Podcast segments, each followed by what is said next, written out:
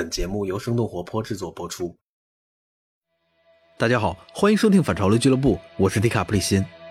感谢我们的客座主播黄迪，本次的采访由他完成。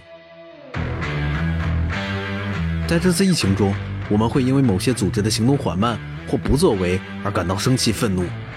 而与此同时，有一些组织的行动却出乎意料的迅速。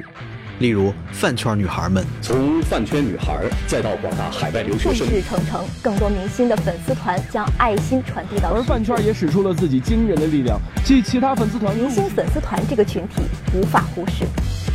这些平时多少会被非议的群体，这次爆发出了巨大的力量，而且还不只是一两个团体，他们不但行动迅速，还力求透明。不少人因此感慨，以后捐款应该捐给饭圈。这么多家就是的粉丝的那些负责人，然后在同一个群里面，然后大家发的表情包都不一样，就可能我会发王一博的，人家可能会发王力宏的，人家也可能发李现的，但大家都不排斥。其实这么多年下来也是非常透明的。如果说你哪一家贪了钱不透明，马上就会被骂到换届。大家都是在既在监督又在跟随的一个状态。那本期反潮流俱乐部就采访了王一博和嘉诚兄弟这两个 idol 的饭圈负责人，他们将讲述在疫情发生后如何和粉丝团一起迅速的反应筹集物资，以及这样一个高效运转的自组织到底是如何运作的。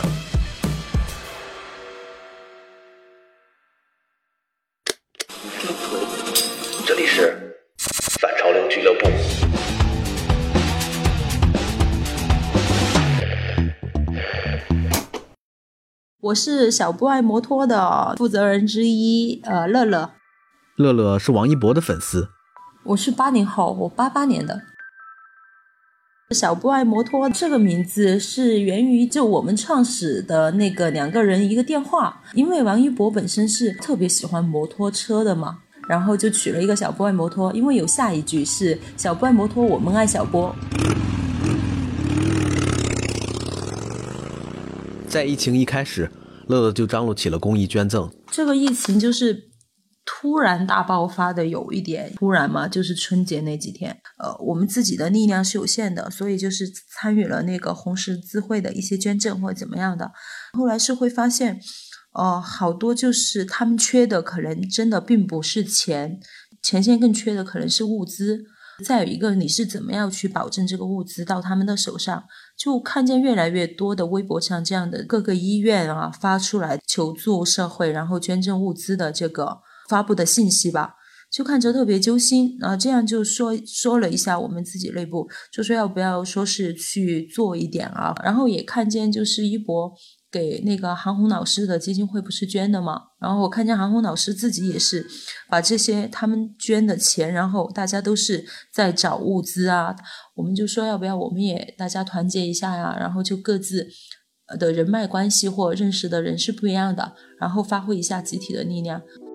一月二十五号，乐乐开始和王一博的其他粉丝公益站合作，陆续发起了一些捐赠。但是毕竟人员有限，直到他们联系上了百团公益。因为那个百团公益呢，就是各家的粉丝的，就是管理组啊、站子的站姐呀，然后都在里面。怎么说？就是可能我们一个人是有限的，能力是有限的，大家的人脉关系是有限的。那么几个人加上几十个人，现在是百家粉丝团，呃，大家得得到的信息或者能沟通到的有效的物资，呃，越来越多，就是给前线可能能贡献的一些力量就会稍微大一点。然后加了第一个项目是，我是一月二十八号宣发的，然后就跟那个钟南山教授，然后他的那个广州医科大学的第一附属院，我们一次性捐赠了十万双，那个就是一次性的医用橡胶手套。我就特别感动的是怎么样的呢？就是每一个环节你会发现，就是有人自发的会去做这个环节他能做到的事情。不管是哪家的粉丝，就他可能是别家的粉丝，他并不是我们家的。但是现在大家都是像一家人一样的。然后因为现在这样封城，大家都不方便的情况下，你要运送这样的物资，呃，你可能不可能每一次都是能联系到外面的车，特特别是像武汉这样的城市，对吧？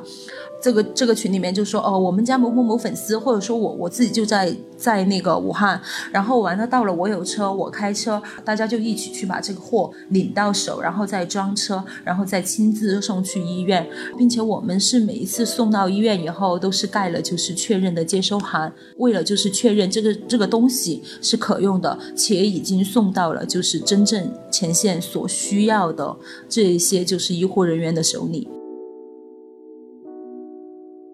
我我每一次哈，有时候我也在想，就是你说他们真的是开着自己的车，拉着送去的那些物资哈，然后去一家一家的送，其实我们都不知道他的真名叫什么，真的就真的很感谢我。我有时候也会去问，就是这这是谁帮忙送的呀？怎么怎么样的？因为那个百团公益区那边人很多，就呃，今天这个事情是呃谁谁谁，比如说是是某个站址的，那他的负责人去安排的，然后可能就是他们那个粉丝群，然后自己找的当地的熟人或怎么样，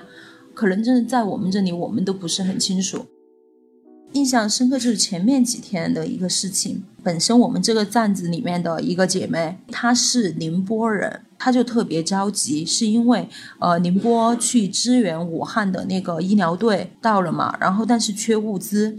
然后她就想给他们捐一些物资，她来找到了我，就在我们百团公益群里面，然后我去去找了，大家就特别积极嘛，然后也去帮忙找。后来给他找到一批，就是呃现货，是那个货是已经到了武汉的，是一家医医药公司的。但是呢，他们那两天正好是在，好像是在弄雷神山的那个就是医疗的设备或其他东西，他们没有人去送的，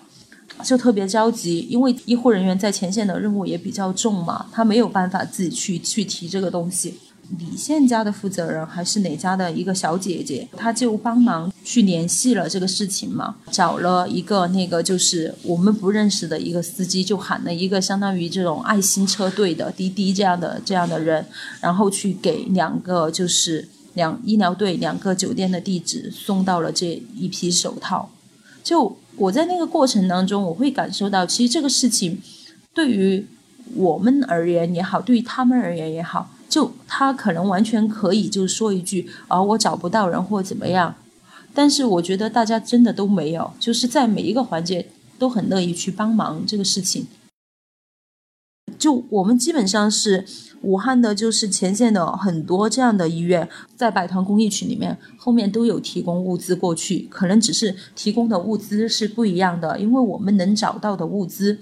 就是也是有限的嘛，就是可能哦，今天有一千瓶酒精，或者说突然找到了今天有那个就是三百套防护服这样子，然后大家就安排一下。我真的很感动，就是会会觉得，哎，大家都是自发的嘛，就就没有也没有图过什么，就是在很默默的做事情。有一种怎么来说？我觉得在这个事情上面，可能反而就是达到了饭圈。前所未有的默契、默契和一致度。我们到现在为止参加的可能是十八个项目，可能总的百团公益应该是做了可能差不多二三十个项目了，三十个项目有的。哦，原来没有想过，就是说，哦，我会和这么多家粉丝的那些负责人在同一个群里面去聊天，大家发的表情包都不一样，就可能我我会发王一博的，人家可能会发王力宏的，人家也可能发李现的，对吧？然后，但大家都不排斥。饭圈其实就是一个自我运转的组织，至于这个组织为什么能够如此高效的发挥执行力，乐乐觉得可能和饭圈日常面对的竞争有关。就是比如说，今天我们要去打一个榜，可能有很多明星也在，各个明星的粉丝也在做。那可能这个时候就是拼大家，你要切号去做啊，你要去点啊，对吧？长期是在这样的就是各种这这样的情况的磨练下，我就会觉得饭圈女孩的执行力或者反应的速度就特别快。比如说，我要去给我的偶像做数据呀，对吧？做反黑呀，那个数据那就是拼谁的速度快呀，谁做的多啊，对吧？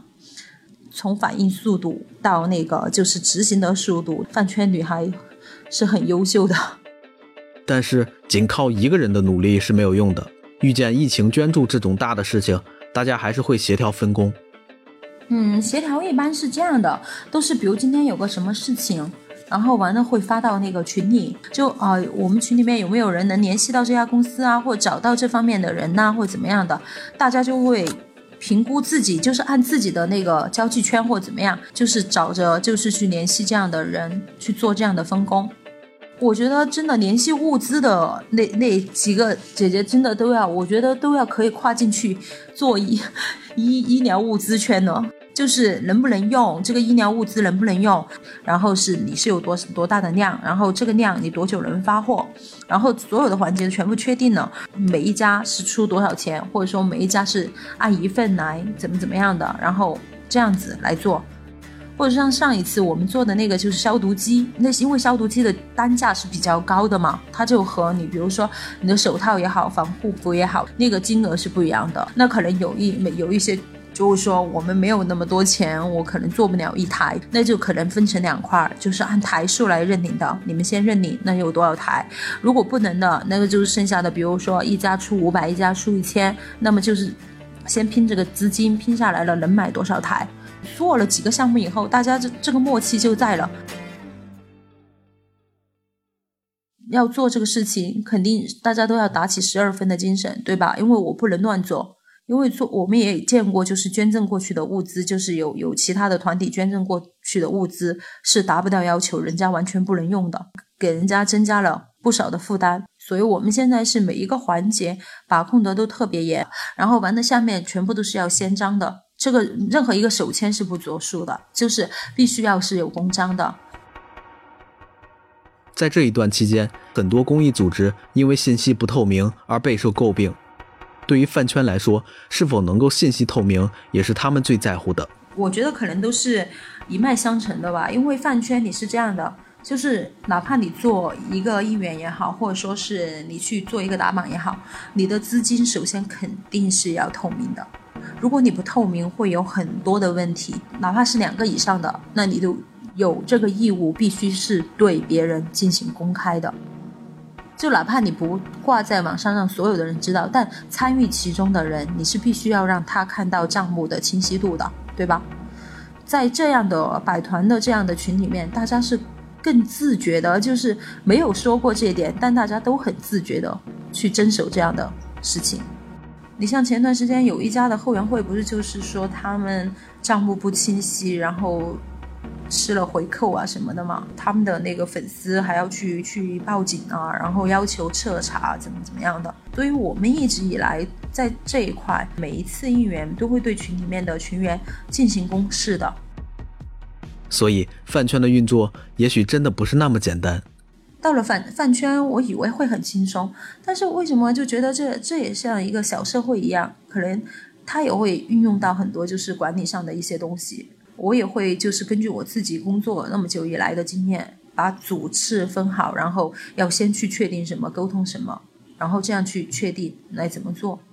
因为你做应援其实真的没有那么简单。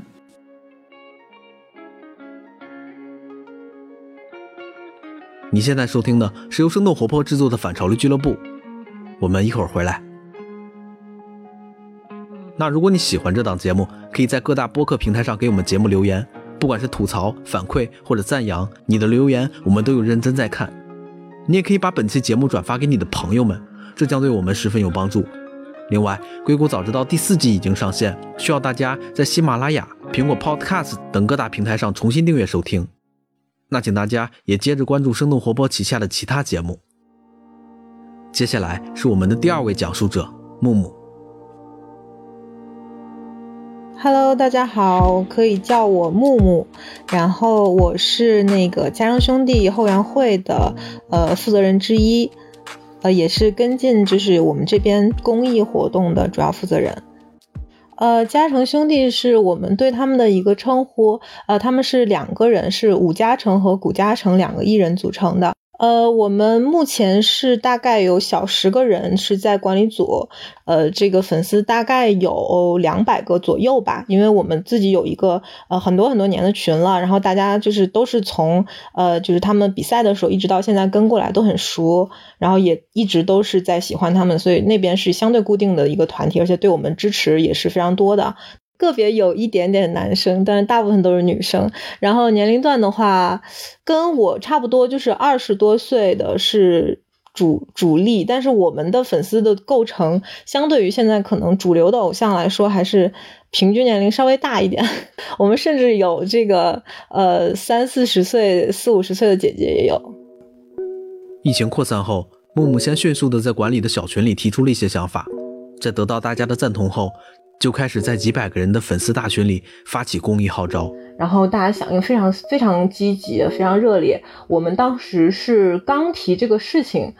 一个下午吧，一个下午加一个晚上，可能就有筹集到了一万多块钱。一提这个事，大家就自动往那个 支付宝账号打钱。其实一万多块虽然不多啊，但我们其实人也不是很多，所以就是当时我们还是非常感动的。呃，那个时候就是一月底的时候，物资非常难联系，就是又是过年的事情，然后又加上全国的这个物资紧缺，就是很多医院、呃很多官方渠道都拿不到这个物资。然后我们当时其实找了很久，找了一周多，就是就是当时也有一点觉得进展不下去，因为我们也有联系到到一些呃，比如说口罩的一些货源或者其他的，但是。都不是医生可以用的，因为我们当时是希望真的为一线做一些事情，所以当时是筹了很久，然后中途其实也想过，呃，要不然就把钱捐了算了，就是捐钱比较省事儿嘛。当时其实我们甚至说也想捐韩红来着，当时也是讨论了很久，但是后来就是想说我们亲自把东西送过去是最有意义的，然后也是我们自己会比较有成就感。的一个工作，所以还是在多方托朋友去联系，然后刚好这个时候，呃，我有一个朋友那边就是跟我们说可以有一批这个全封闭护目镜的这个渠道，一下就决定那我就要这个东西。在这段过程中，我们的偶像武嘉诚他自己也发了一个微博，就是因为他的家乡是那个广东的江门市的台山，然后号召大家就是呃能够给江门捐一些东西。然后同时，呃，我也联系了，就是我们另外一个偶像，就是古嘉诚，他的家乡是昆明市，云南昆明。然后我当时是联系了这个昆明市第三医院，然后也是第一时间就是找到了他那个呃接受社会捐赠的那个公告，然后联系了相关的负责人，他们也是表示他们现在确实也物资非常紧缺，非常需要这个东西。然后我们也跟他们确认了，我们这个联系的护目镜是符合标准的这个物资。然后这样子是基本敲定了一个大概的方向，就是我们希望把我们的钱去购买到这些护目镜，然后直接寄到一线的医院。在这次捐赠过程中，还出现了一个小插曲，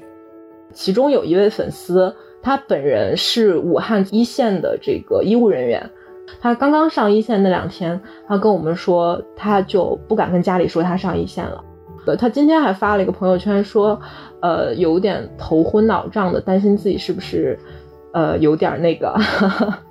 有点不好的预感。但我们下面很多人，大家迅速有有好多条回复，就是给他鼓劲，说你肯定只是累的，今天早点下班回去休息一下。然后他今天那个下班之后，还在我们的那个嘉诚兄弟超话里面发了一条微博，是他穿着防护服，然后在防护服上写了“五谷丰登”四个字，是五是吴嘉诚的五，谷是谷嘉诚的谷，写了四个字给自己加油。然后我们爱豆还点赞了。其实我们最早的时候是想要都要捐给武汉的，但是后来确实也了解到其他的地区也有很多的这个物资紧缺的情况。然后武汉当时，因为我们联系到物资的时候已经是二月初了，那个时候其实呃全国往武汉调拨的物资啊，第一波应该已经到位了。我们觉得可能其他地方也需要支持，所以就没有全部给武汉，但是有从我们的物资中抽调了一部分，专门给到这个我们这个粉丝所在的医院。其实，除了这次疫情，前几年嘉诚兄弟应援会也一直在做其他的公益项目。然后，其中可能最厉害，或者说我们我自己觉得就非常拿得出手的，就是我们建了一座希望小学，叫做嘉诚兄弟希望小学。它是一个广西的一个比较偏远的一个地方，它并不足以称为一个小学，它只有两个年级。然后那个让年纪比较小的学生可以比较近的先到这个教学点去上一二年级，然后等他三年级的时候，呃，他自己可以就是走远一点的路，然后可以走到稍远一点的地方去上小学。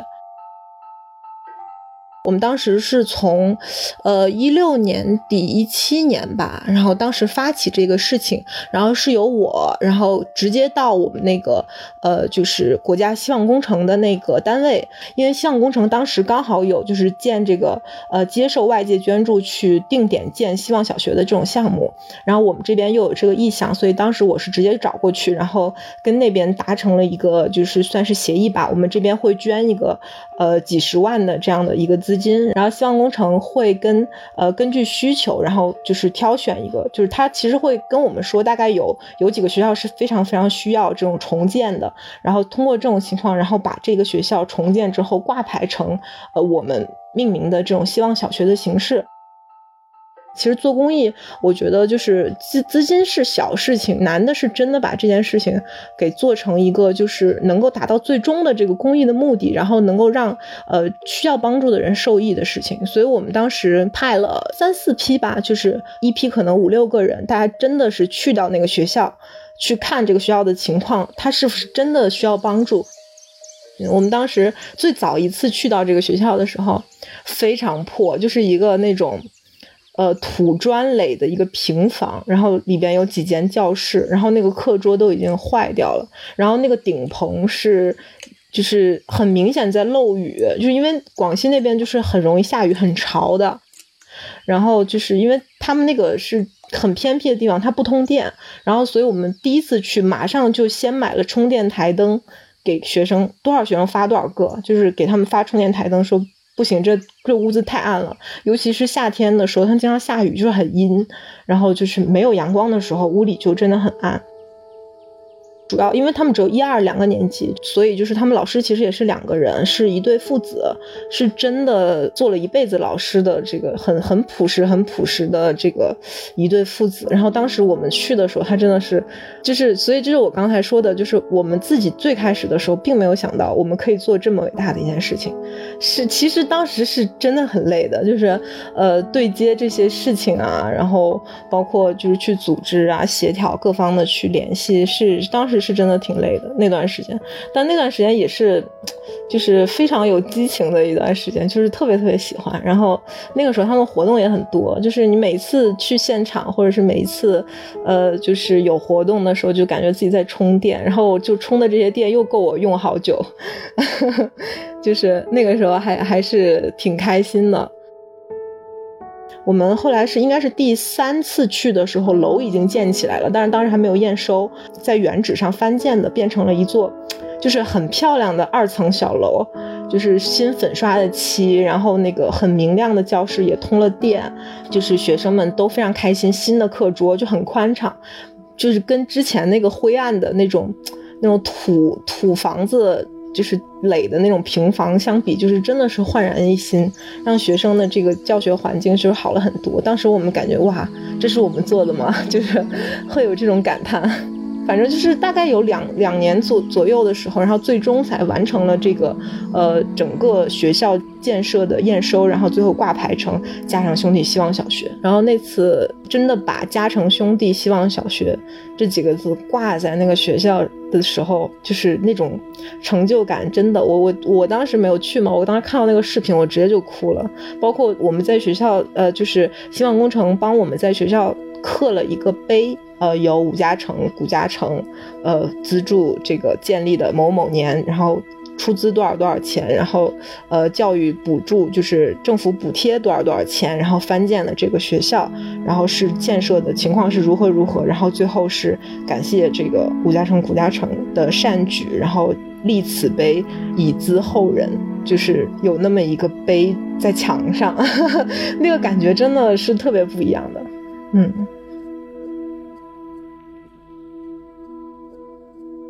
和小博爱摩托一样，嘉诚兄弟应援会之所以能运作起来，有他们自己的组织文化和规则。